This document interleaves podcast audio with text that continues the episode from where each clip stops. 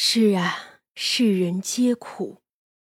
三娘取了烟罗的一丝惦念，水镜展开，就是她生平之事了。那是二十二年前的事，一个样貌绝美的女子跪在另一个中年女子的面前，她肚子已经很大了，看得出是即将要临盆了。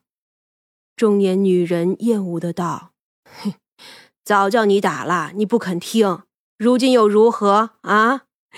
你那情郎回家成婚去了，你也是，你一个青楼里的花魁，伺候过的男人不知凡几，你呢，竟还非要给人做个正头娘子去？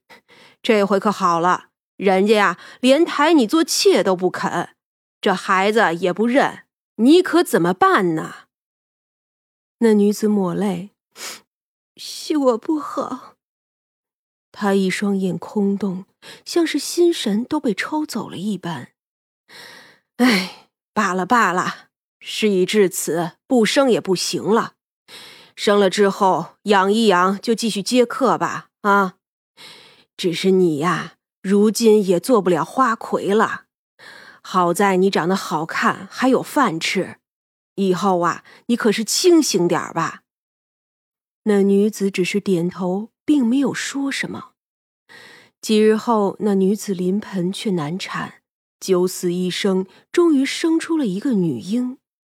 她自己还有积蓄，所以孩子还是留了下来。那老鸨子倒也没有说什么，还是给她抓药，叫她补身子。可那女子元气大伤，又因情郎的事十分难过。这身子呀，是一日不如一日。可最后，他并不是病死，而是满月后，他不死心，又去找那个男人。那男人并不是什么大户人家，之所以以前能跟花魁一度春宵，那呀，也都是朋友带来装面子罢了。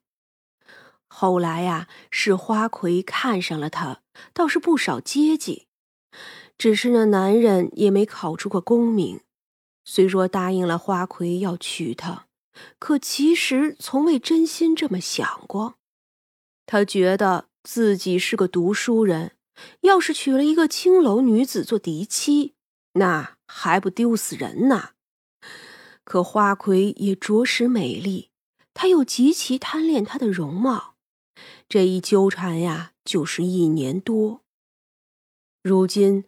花魁游月拖着病体找来，连那男人还没有见着呢，就挨了他妻子一巴掌。新娶的妻子冯氏见着尤月就有气，她呀也不是什么富贵人家的小姐，知道的只是过日子要紧，她可没有学过那一套贤良淑德。这家里还一团糟呢，这儿还有一个花魁来找。他能不气吗？那男人的娘也是一顿臭骂，只把个尤月骂得站不住脚。他哭着说自己生了个女儿，可王家这两个女人谁都不会承认，都说呀不是他们家的。毕竟这花魁不知伺候过多少人。这尤月呢，又是难过又是痛苦，他死守着王家一天。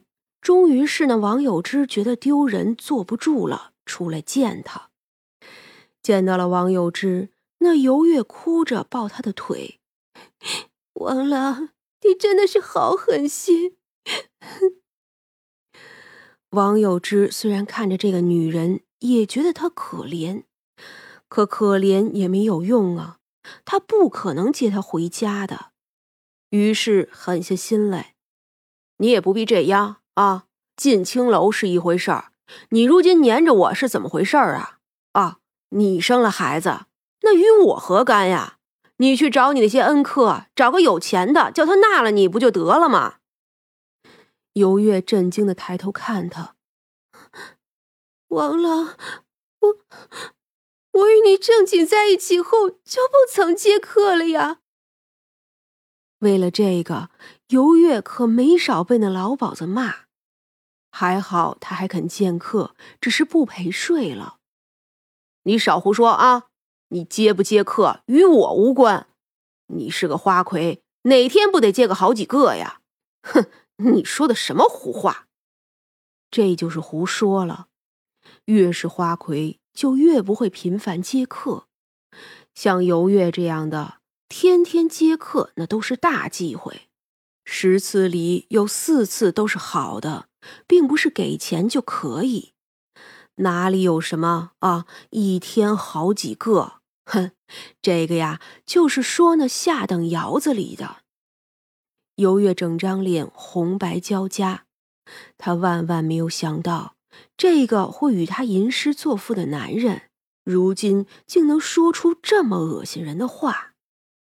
周围已经围了一圈人，指指点点，说的呀，都是他多么不要脸。那王有之还像是说得起劲儿了一般，又道：“虽说我王有之门第不高，但那也是清白的读书人。这读书人逛窑子那是难免的。哎，可窑底儿不能接回来，不是？你呀，也别赖着我，我呢是不会承认的。一口一个窑子，一口一个窑井儿。”虽说这青楼不见得多好，可与窑子、窑井儿那还是天壤之别的。青楼里虽然有皮肉生意，可绝对不止如此。那些个姑娘啊，打小学的比那大家族的小姐们还要多，还要好。可是那又如何呢？世人的眼里依旧是下贱的。只是尤月想不通。当初他和这男人口口声声的说，他是因家道中落被卖进青楼，都是身不由己。其实啊，他的内心比谁都干净。可一转头，他就能这样的辱骂他。他就算是再下贱、再不堪，可对他王有之是问心无愧的。这一年多，他在这个男人身上花了那么多时间、心血，还有钱。